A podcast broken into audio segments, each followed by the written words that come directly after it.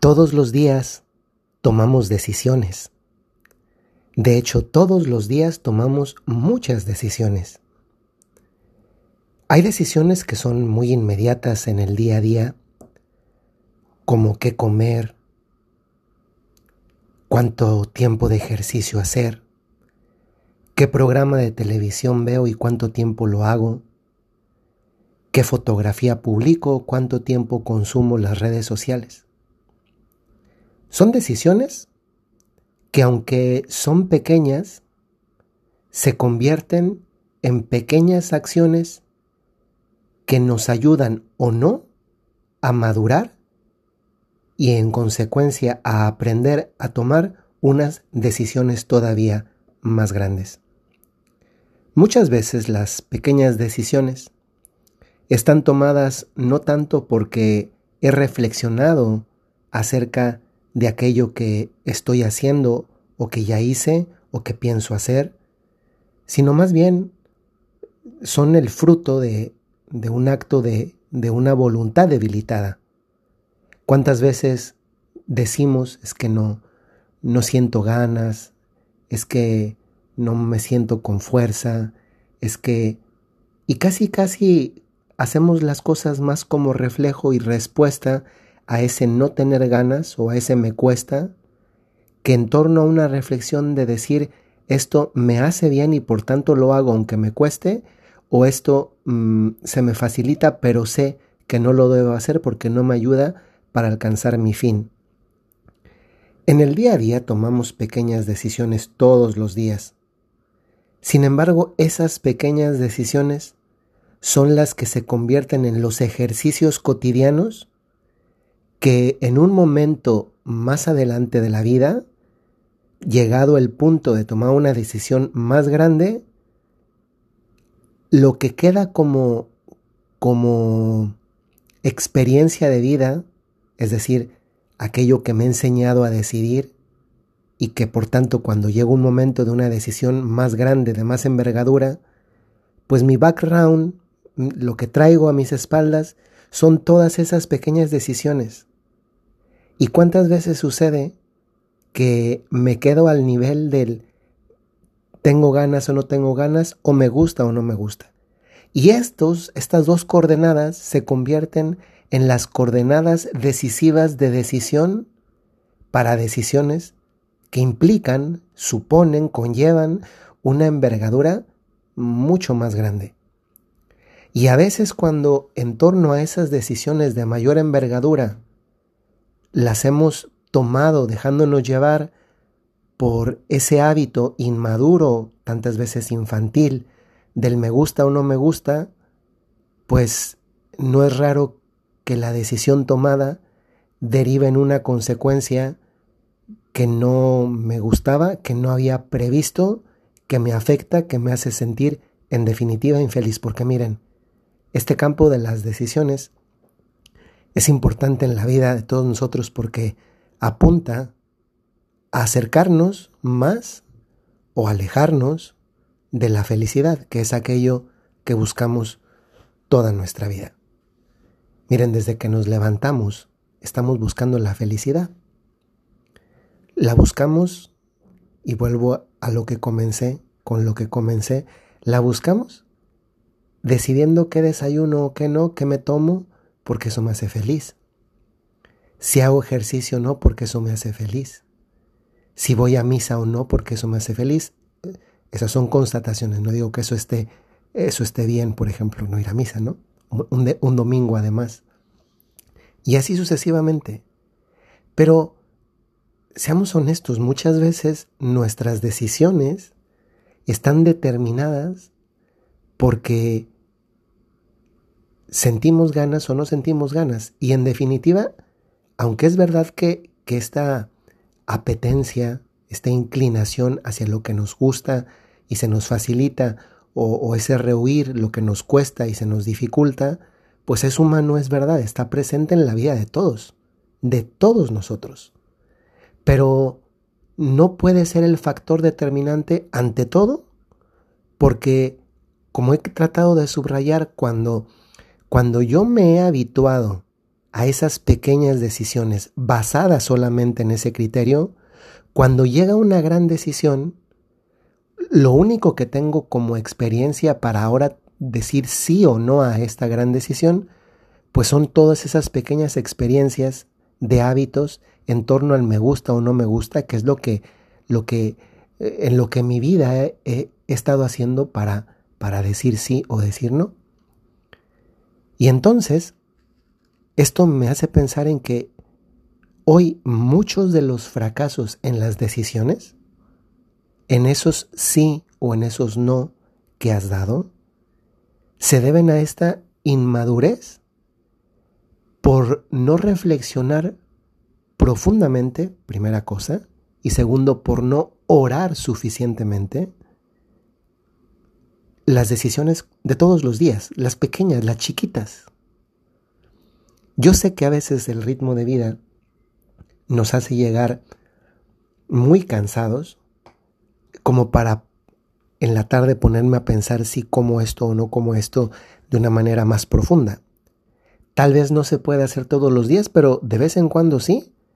Pienso, por ejemplo, ¿no? si yo sé que algo perjudica mi salud y, digo, bueno, esta vez lo como, pues puede que pase una vez, pero, pero si no lo reflexiono y a dónde me está llevando, porque ya tengo síntomas, por ejemplo, en mi cuerpo de que algo no va bien, entonces, pues no puedo seguir ese hábito sabiendo que esto traerá consecuencias después.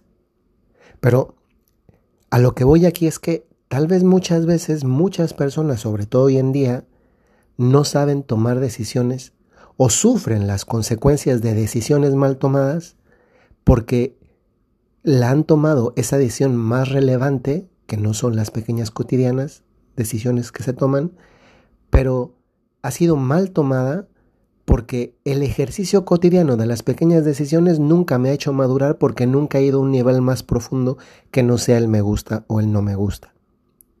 Y eso es relevante porque dije punto uno y punto dos. El punto uno es, necesitamos llegar a un nivel de profundidad, de reflexión de lo que decidimos. Porque no podemos ir por la vida en la superficie. La vida nos llama a una profundidad mayor. Eso es parte humana.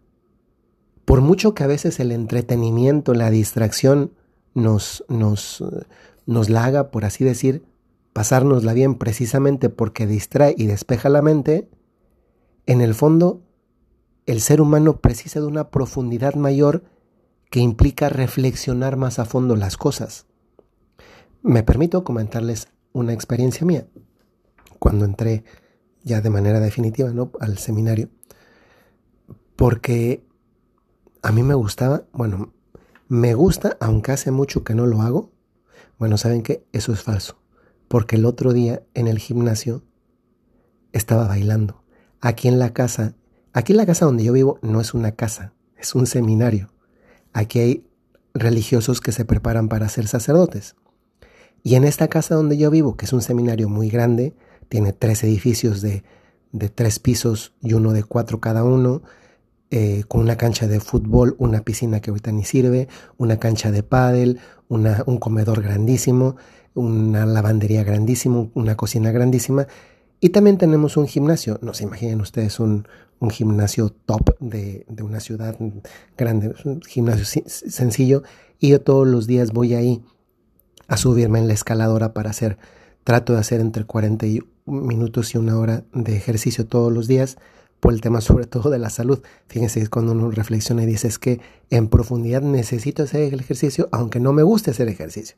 Bueno, a veces voy ahí, otras veces salgo a correr, casi aproximadamente siempre 40 minutos, una hora, salvo que por alguna razón de presión de trabajo no haya podido, por ejemplo, esta semana dos días no pude por trabajo, pero, pero suele ser más la excepción el no poder, porque busco y lo, y lo, y lo trato de mantener pues no porque se me facilita, sino porque sé que me hace bien para la salud. Bueno, pues el otro día pensaba que yo estaba solo y me puse, según yo, así de que como a veces me pongo música para, mientras hago ejercicio, yo aprovecho el ejercicio en la escaladora para pongo canciones en inglés, como no sé bien inglés, me sale la letra, entonces yo de letra a letra con mentalmente a veces también con en voz un poquito alta. Yo pensaba que no había nadie, entonces me bajé de la máquina porque ya había terminado y pues como que me puse medio a bailar, pero no, no se imaginan ustedes algo extraño, ¿eh? Bailar así normal. Y en eso que veo que alguien pasa por ahí digo, qué pena, qué pena. Pero bueno, ya me vieron bailar, pues bueno, cuando yo todavía no entraba al seminario me gustaba mucho bailar y me la pasaba muy bien en las fiestas. Es que además yo era, tenía buen, buen pegue para que me invitaran a las fiestas. Y, y de hecho a muchas amigas las dejaban ir a la fiesta si sabían que iba yo. Entonces yo la verdad me la pasaba súper a gusto en las fiestas. Pero, pero regresaba a la casa y entonces me ponía a pensar porque no me podía dormir luego, luego y decía, qué bien me la pasé.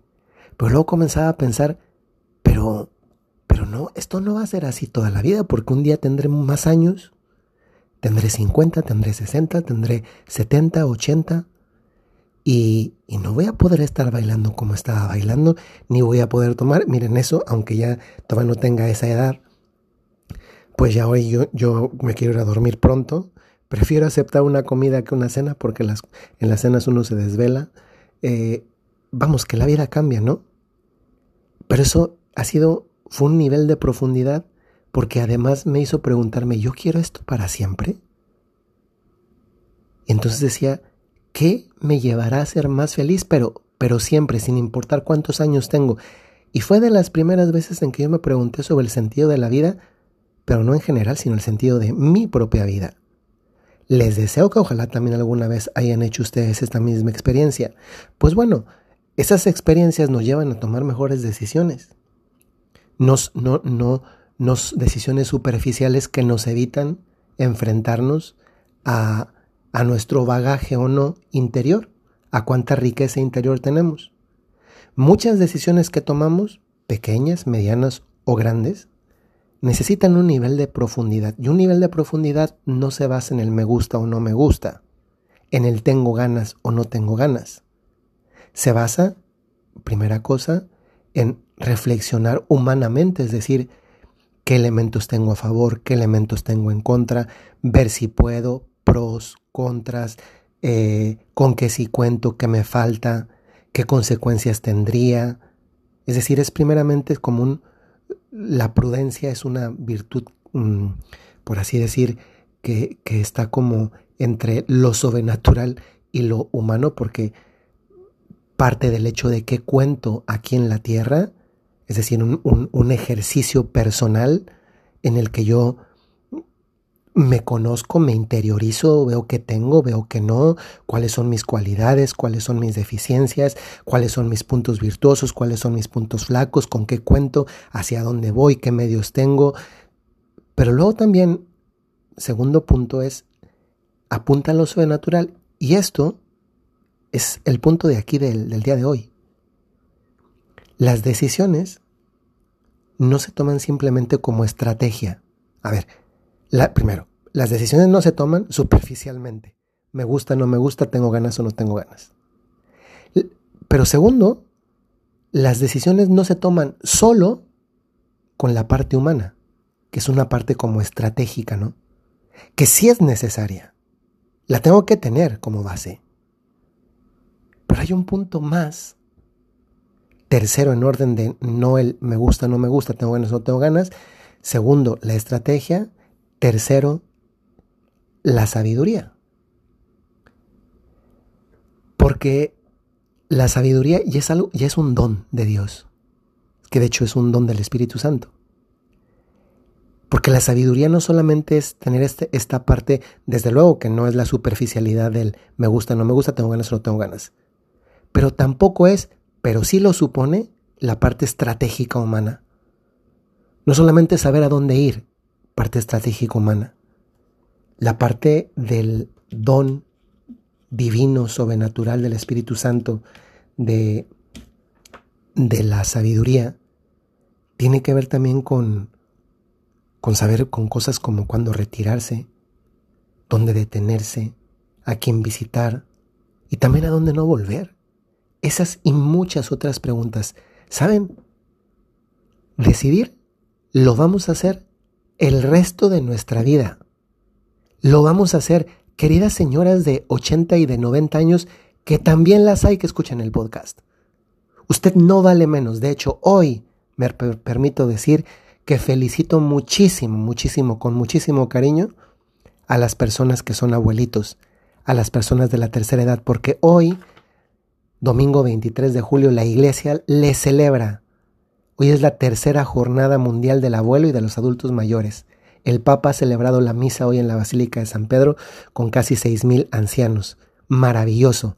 Hemos visto ahí una acumulación en la Basílica de San Pedro precisamente de esa sabiduría que viene de tomar las decisiones a la luz de Dios. Gracias porque ustedes nos recuerdan precisamente eso, la diferencia entre simplemente la superficialidad del me gusta o no me gusta, tengo ganas o no tengo ganas, algo superior a la estrategia de lo meramente humano, que es involucrar a Dios en nuestras decisiones y también pedirle a Dios que nos dé la gracia de la sabiduría para aprender a tomar decisiones.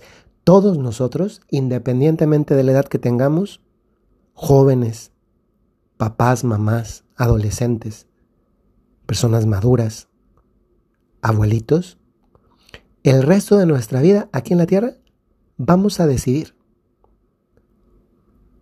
¿Qué diferencia y cuánta paz deja una buena decisión? La paz que es condición de felicidad.